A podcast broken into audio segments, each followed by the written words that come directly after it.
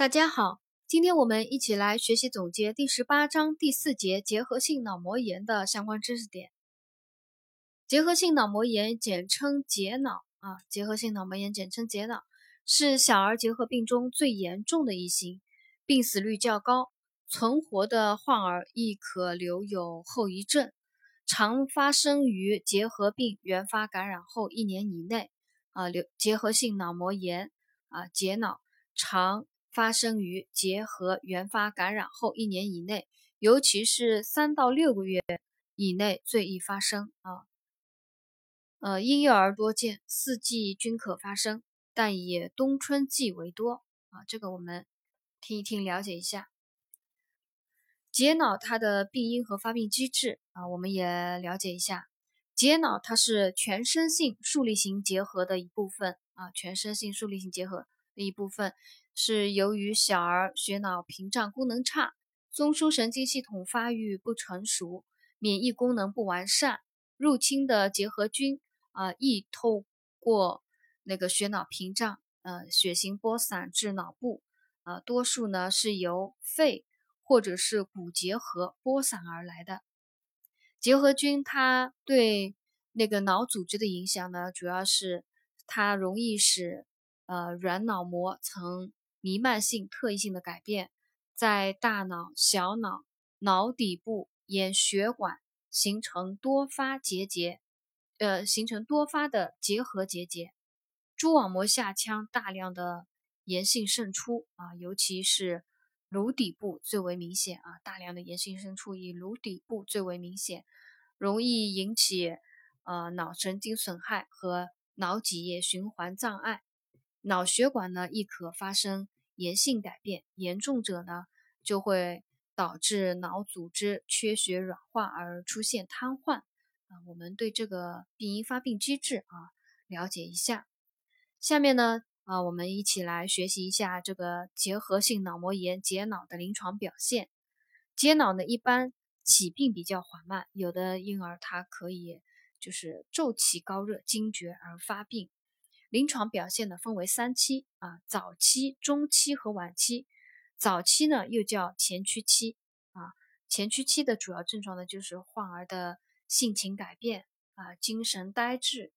爱哭啊、易怒、睡眠不安、双目凝视，有的时候呢会有低热、呕吐、便秘。嗯，年长儿可述头痛，婴儿可表现为嗜睡、发育迟滞等啊，这些前驱期的一个表现。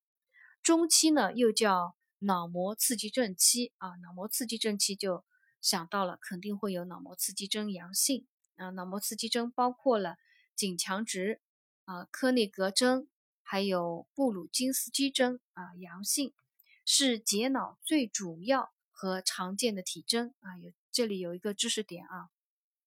到了中期脑膜刺激症期呢，脑膜刺激征阳性是结脑患儿。最主要和常见的体征，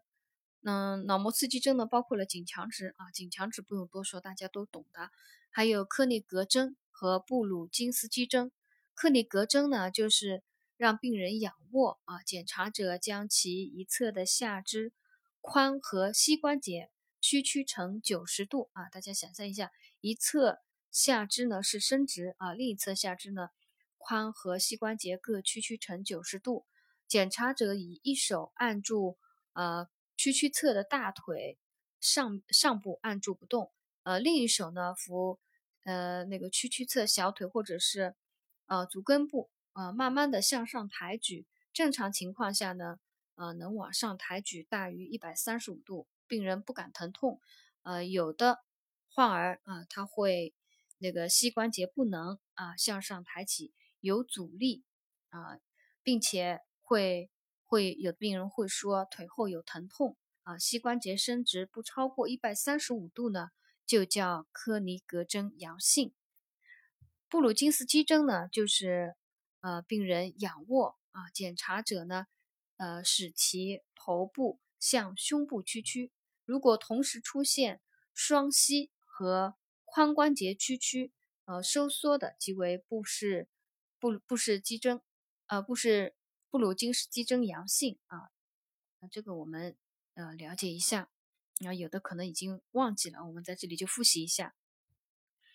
到了晚期就是昏迷期了啊，昏迷期了，患儿就意识朦胧、半昏迷，进入完全昏迷，频繁惊厥啊，可呈强直状态，患儿极度消瘦，出现了水盐代谢紊乱，最终可死于脑疝啊，脑疝的以后呢，呼吸骤停。呃，这个呢就是它的一个临床表现啊。我们呃重点就记一个中期脑膜刺激征期啊，脑膜刺激征阳性，颈强直，克尼格征阳性，布鲁金斯布鲁金斯基征阳性，是结脑最主要和最常见的体征啊。那个呃临床的一些表现呢，主要和中枢神经系统受损啊有关的，也也不是很难记。辅助检查，呃，脑脊液的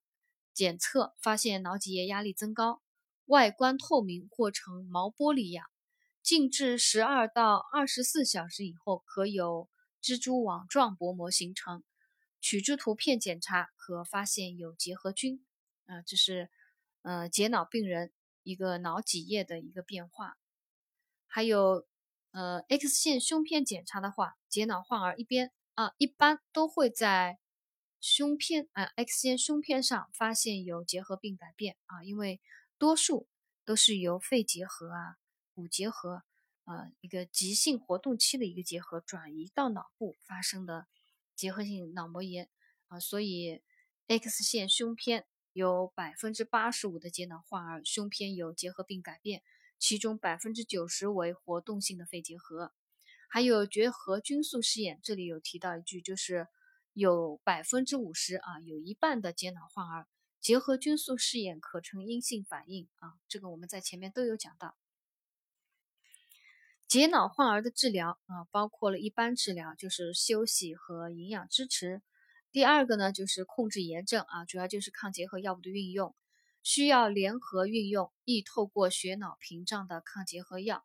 呃，它分。它采用的一个呃化疗方案呢是两阶段给药法啊，强化治疗阶段和巩固治疗阶段。强化治疗阶段呢，它也是用的四联药啊，联合运用啊，全杀菌药伊烟肼和利福平加半杀菌药那个吡嗪酰胺和链霉素啊，四联药物连用三到四个月，这是强化治疗阶段。到了巩固治疗阶段呢，就继续用。全杀菌药异烟肼和利福平，呃，治疗，或者是用那个乙醇丁胺治疗九到十二个月啊。乙醇丁胺大写英文字母是 EMB 啊，这个乙醇丁胺，嗯，是巩固治疗阶段啊，也是一个可选的方案，治疗九到十二个月。呃，这是抗结核药物治疗的一个啊知识点。还有第三个治疗呢，就是要控制颅内高压啊，控制颅内高压，控制颅内高压运用的药物呢有肾上腺糖皮质激素啊，因为肾上腺糖皮质激素它可以减轻结核中毒症状，抑制炎症渗出，改善毛细血管通透性，减轻脑水肿，降低颅内压啊，并且可以减轻那个粘连和脑积水的发生啊，减轻，尽量减少那个。炎症对脑组织的损伤啊，常用的药物呢有泼尼松，疗程是八到十二周。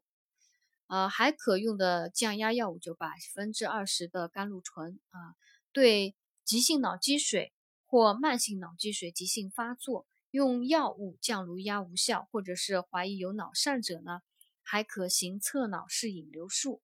啊，这个就是解脑病人的一个治疗啊，一般治疗、休息、营养支持。啊，第二个控制炎症啊，就是抗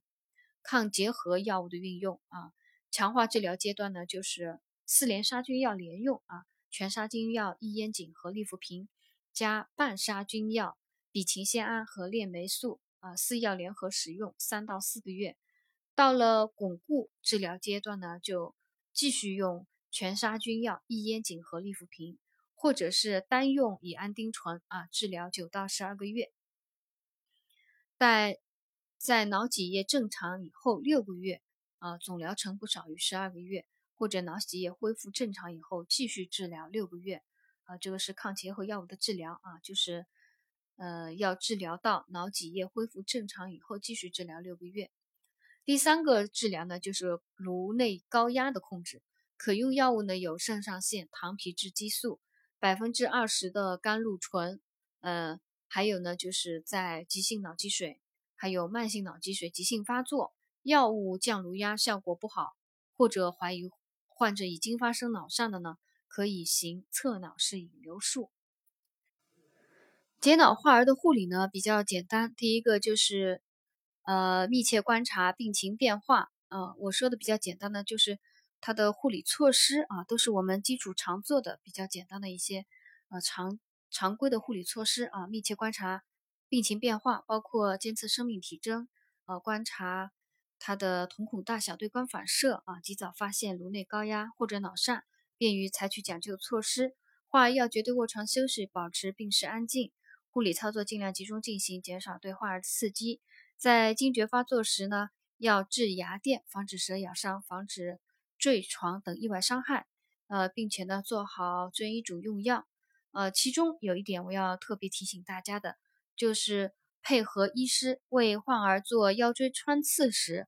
颅压高的患儿腰椎穿刺应在应用脱水剂半小时以后进行。啊，腰穿以后呢。要去整平卧四到六小时，以防发生头痛啊。配合医师为患儿做腰椎穿刺，颅压高的患儿腰椎穿刺应在应用脱水剂半小时以后进行。呃，它这个呢，主要还是为了怕那个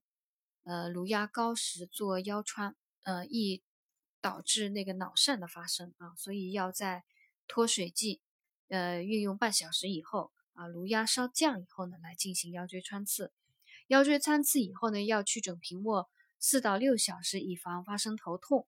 第二个护理措施就是保持呼吸道通畅，啊，患儿取一个侧卧位，以防仰卧舌根后坠，啊，堵塞喉头，啊，引起窒息。啊，另外就是松解衣领啊，清除口鼻分泌物啊、呕吐物啊，吸氧啊，人工辅助呼吸啊，都是这些我们看到了都知道的啊。皮肤黏膜护理啊，这个也不用多说。另外做好饮食护理啊，